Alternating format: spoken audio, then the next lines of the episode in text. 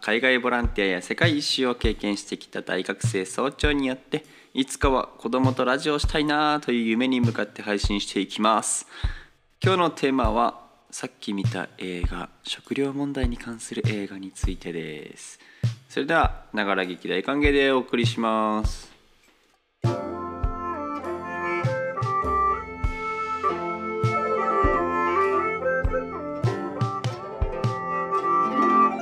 始まりました。今日ねさっき見た映画はについて話していきたいんですけど今日はね花粉症雨なので楽ですよ。鼻がねだいぶ通っててちょっと喋りやすいイメージです。テンションも高くなりてますね。やっぱね朝早く起きて映画を見たんですけどやっぱ朝活いいですよ。朝活映画午前映画一番おすすめですね。やっぱこれは。大学生中何度も何度もやって何度も何度も人に勧めてきてるんですけど朝ね7時8時に起きて2時間映画を見てもまだ9時10時ちょっと遅めに始めても11時みたいな。今日なんか予定ないなっていう日にね是非ちょっとね普通に朝ね起きてね映画見始めるとね時々二度寝しちゃうんですけどそこだけねあの夢中で見見たいやつをちゃんと見ればねあの起きていると思います。するとね一日が長く感じますよ是非おすすめしたいですさてなんですけども今日ね見た映画「フードインク」という映画あともう一つ、まあ、2本続けて見ちゃったんですけど「100億人私たちは何を食べるのか」というまあ食料問題に関する、まあ、エコだったりとか SDGs とかそういう関係の問題になってきますかね。っていう映画を見ました。これはもうねおすすめですね。特に僕個人的にはフードインクの方が好きだったんですけど分かりやすさというかあの引き込まれる感じはね。でもまあ両方大事だなと。100億人っていう方もねいいアイデアをねたくさん感じました。素敵ですね。僕はえっ、ともともとこの1年間あの牛肉とかも食べてないんですけど丸1年前ぐらいに日本に帰ってきてそこから基本的にはずっと牛肉とか、まあ、肉を減らしてますね。肉を食べる量を減らしています。っていうのは肉がまあ単純にちょっと他の食べれるものと比べて高いっていうのも、まあ、ちょっとの差なんですけどね。そこの数百円の違いを僕は高いなって感じているのとそれとはもっと大きな理由であの環境負荷を考えてあまりお肉は食べないんですね。でその中でも牛肉はもう絶対とは言わないけどもあの選べる時があったら絶対選びません。もう本当にね今年の場合特にコロナで外食とか少なかったから余計にねあの仕方なく食べるっていうこともなかったんだけどねとりあえずなんかお出かけ先で食べるとかなんか普通に食べたいものの中に、まあ、エキスとして入ってるとか カレー食べたらカレーに入ってたとかこれ何肉とかそこまでチェックはしないんですけど、まあ、ビーフ何々っていうのとチキン何々とかだったらさすがにチキンを選ぶし基本的にはね進んでは食べませんでねこの理由がね、まあ、たくさんあったわけなんですけどもう映画を見てねさらにねあなんかもっと心を入れ替えようって思うようなこともありましたね。まあね全部そうなんですけどね。例えばポテチとかだってハンバーガーとかだって、まあ、安くてファストフードっていうものって全部どうなのかなっていうふうに思いましたね。特にフードインクのっていう映画の方ではですね、まあ、ファストフード、まあ、そうですよね。そのあもう経済発展してさ油とさ脂肪と糖分と塩分そういうのがやっぱ増えたよねと。でそういう生活は地球にも良くないことを起こしてるよねとかね。例えばね企業がねどっかの貧しいというかちょっとね経済的にとか法律立場的に弱い人たちのね土地を買い占めてなんかやるだとか安い賃金で働かせるだとかその移民たちを使ってやるだとかだから安いお金で提供できてるんだよみたいなそういう問題はもちろん背景にあったりするんですよね。でねもう本当に、まあ、僕がもともとしてたからね特にねしかもあの述べ始めたらしょうがないから、まあ、あえてね牛肉にちょっとね行こうと思ってるんですけどあのテーマというかね絞りたいんですけどあの安く大量にまた工業的に育てるようになったよねって最初のあの見出し引き出し。つかみの部分ですごく思いました。ああ僕たちの頭の中にはいまだにこうの広い農場でパカラッパカラって牛がもーっていて大きくなったやつをただまあいただいているみたいな。そういうイメージがずっとあるんじゃないかと。確かにそうかもしれない。みたいな僕らも知ってたってあるけど、まあ、確かにそうかもしれないと。でも最近はそんなことはないよと。もう工業的に動けもしない場所でみたいな。で劣悪な環境でというかもうただ太らせるため太らせるため食べるため。でこうねそういうのがあったりしたんですよ。で太らせるためにはまたね食べここ知らなかったポイント。知らなかったからこそこう喋ってアウトプットして自分もね記憶に定着させたいからね是非喋りたいんですけど。太らせるためにトウモロコシをねまああげるんだよね。ここってまあ別に聞いたことありますよね。いろんな生産されているいろんな穀物の中でトウモロコシをそのまま肥料として肥料じゃないか飼料か 牛さんの餌代餌にするために一応ね取ったトウモロコシとか。まあイメージにはね大豆とかもそうだったんですけどね。あのね結構揚げてるんですよねトウモロコシとかって。でももともとって牛って草食べるじゃないですか。だから放牧とかの広い土地でもーってやってむしゃむしゃ食ってっていうのじゃないですよね。そこ俺僕問題なのかなって思ったんですけどそれもね一つね問題らしくてねなんとトウモロコシばっか食べてる牛さんって、まあ、太りやすいんですよ。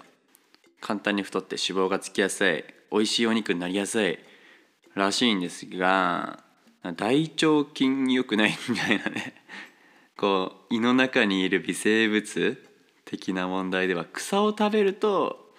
草にいるこの酵素酸みたいな菌みたいなものが戦ってくれて助けてくれて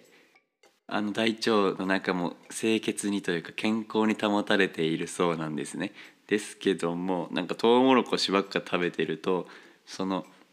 クリーンじゃないと。なんか胃の中がクリーンじゃなくなってしまうから大腸菌さんが暴れ出してしまうと。で大腸菌さんを殺でそのために大腸菌を殺すために薬を開発したりして投与してるわけですよね。こう牛の健康を守るために。だがそれをまた超えてくるほど進化していったりして牛の中にはもうスーパー大腸菌になってると。もともといた大腸菌が増える。それに勝つために薬与える。でも薬に負けない大腸菌がまた生き残るみたいな。その追っかけっこになってて今あんまりよろしくないものが。いると、まあ、それによってね本当に知らなかった話ですが悲しい話ですがあの亡くなった方もいますと。食中毒ですよね。結局そうやって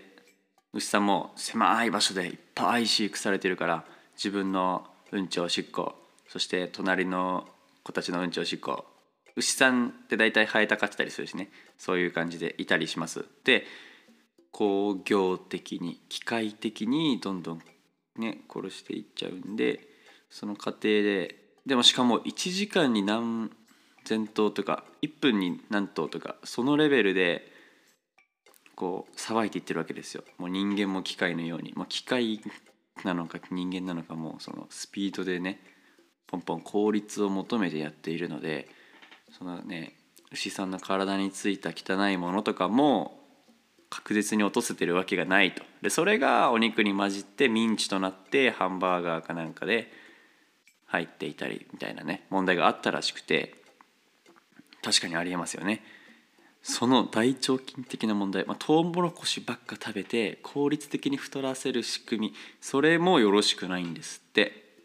これはね初めて知りました。でね普通に大問題としてもう大前提の問題としてあの牛とか食べなければ人類ってみんな一応食べてはいけるんですよね。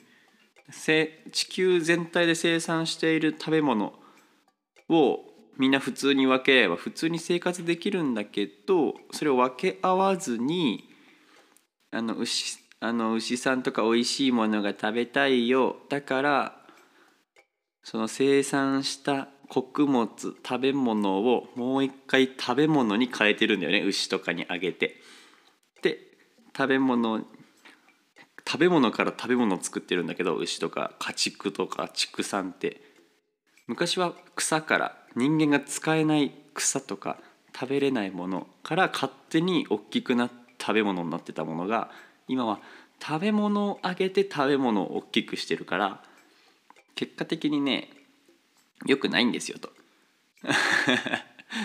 人間が食べれるものもあの他の例えばねそのあげるためにトウモロコシ作ってる。と結局作っても作っても全部またもう一回牛が食べてもう一回牛を食べるためのその食べ物になる。そのスペースで普通にお米でもさ、まあ、トマトでも何でもいいさ他のものを栽培してとかしてもいいのにトウモロコシを作る土地になっちゃうのにトウモロコシ作ったなら作ったでそれみんなに食べてもらえば一応助かるはずなんだけどそれをもう一回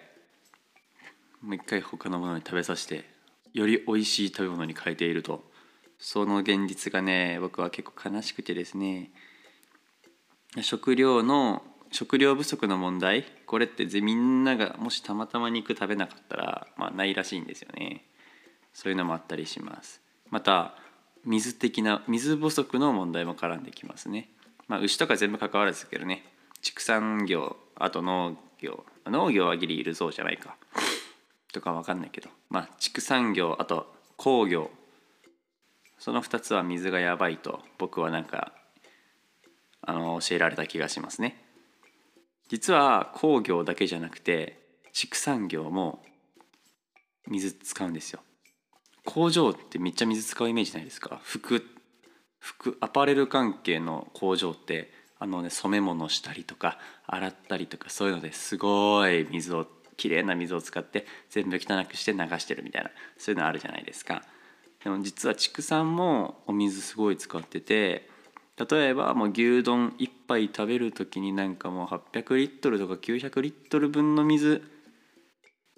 をね使ってるってね聞いたはずなんだよな。確かね800リットルぐらいだと思うんだよね。そういうのもあったりするんですよね。で実は水に水不足についてもあのぜひね調べてほしいです。水紛争っていうのがすごい起こってます。水っていうのは地球の中では普遍的にあるわけじゃないんですね。ある地域もあればない地域もある。ない地域えー、で地球温暖化が進んだりすると余計にね関わると。あちこち雨が増える場所もあれば減る場所もあるし水はね安すぎてね運ばないんですよ実は。これはねまた別の回でも是非話したいと思いますね。水ってね届けてもね意味がない。例えばね日本の蛇口ひねってきれいな水が出るじゃないかと。じゃあそれをそのまま水が足りない地域にとか砂漠とかに持って行ってそれで救えるじゃないかと思ってもそんなんね輸送コストのだけでもうねプラスにならないんですよね。そういうような問題があったりします。でねまあ畜産の中でも豚さん鳥さんには少ない問題が特に牛さんだけにある問題がメタンなんですね。牛さんといえばメタンですよ、水も使う土地も使う。その上メタンも出しちゃう、まあ、地球温暖化への的なその環境負荷がすごい大きいっていう問題があったりします。そういうのもね、まあ、新しくね紹介されたりしてねはあはあはあとなりましたね。その工業的にってね昔ながらのさ勝手に牛がさ人間が食べれも食べれない利用できない草を食べてさ太ってくれてうんこしてさそのうんこでまた草は育ってさってそこはもう循環可能だよね。だけどもう牛をギュッと敷き詰めてそしたら餌はない。餌はどっかから持ってくる。でそれで大きくなった。みたいな。で持ってくるってことはそのあっち側の土地が得られてるよねっていうね。結果的にねすごいね土地を利用してしまう産業なんですよ。そういうね悲しい部分があったりするんですね。なのでねまあね僕はね少なくとも牛肉は食べないと決めて。少なくとも牛肉は食べない。あね。でその上でね僕はね自分でも自分で鶏さんはね生産したいなって思っちゃってるんですよね。昔最近最近？っていうかこの1年帰ってきてからかな。よく思いました。外国にいる間旅してる間鶏たくさん見ましたよ。鶏ってたくさん いろんな国で育てやすいんですかね。いますね。で村の方に行くと走り回ってたりします。みんななんかこう元気に元気にルンルンルンルン常に何かをつっついて食べてますよ。可愛いですよ。でね鶏小屋のね制作をねしてたぐらい鶏ちょっと飼いたいんですよね。で卵を取りたいじゃないですか。朝起きてさ卵取ってさで鶏。でなんかね世話してあれこれしてでまたご飯の生ゴミっていうのかな出たら庭にポイってして 例えばなんだろう野菜のヘタとかさなんかねこうた人間が食べない部分とかちょっとした腐っちゃった部分とかもポイって庭にしてたら鶏さんがタタタタタってきてつついて食べるみたいな。鶏的にもいらないものだったら鶏も食べないし。鶏ななら全然再生可能っていうものだったら それを食料にして たくましく育ってる感じ。あれがもう好きで、まあ、生ゴミを生ゴミ処理機でありつつ庭の虫取り機でもありつつ。でしかも鶏ってずっと歩いてつついてるんで、まあ、耕してくれるらしいんですよね、まあ、優しいんだろうけど。ちょっとずつね耕してね草が草というかこう地面地面がねこうなんか美しくなると。まあ美しくなりやすいのかな、まあ、そういう反面があったりしてね。で糞がまた栄養になってみたいなそういうのがあったりしてちょっとね家庭レベルで循環できるんじゃないかって希望があったりしてね。そのね工業的なのが僕は嫌いなだけだからね。だから環境負荷がぜひ少なくてこう家庭的な、まあ、持続可能なさ優しい地球を選べたらなってすごい思いました。フードインク100億人私は何を食べるのかすごくおすすめです。食料問題についてね考えますね。自分の食生活健康面でもこれでいいのかなってなるし地球の未来としてこれでいいのかなってなりますね。すごく見てほしいです。僕がね将来大人になってから次世代の子供たち息子や孫たちに「パパはなんかしてきたのって言われた時になんかしてきたよって言えるようにね僕もなんかね行動を起こしていったりこうやって広めていったりできたらなって思ってます。是非見てみてください。ちょっとね考えるきっかけになりました。また新しく学ぶことがあってよかったです。はあ長話しちゃった。でもねアウトプットできてよかったです。ではまた。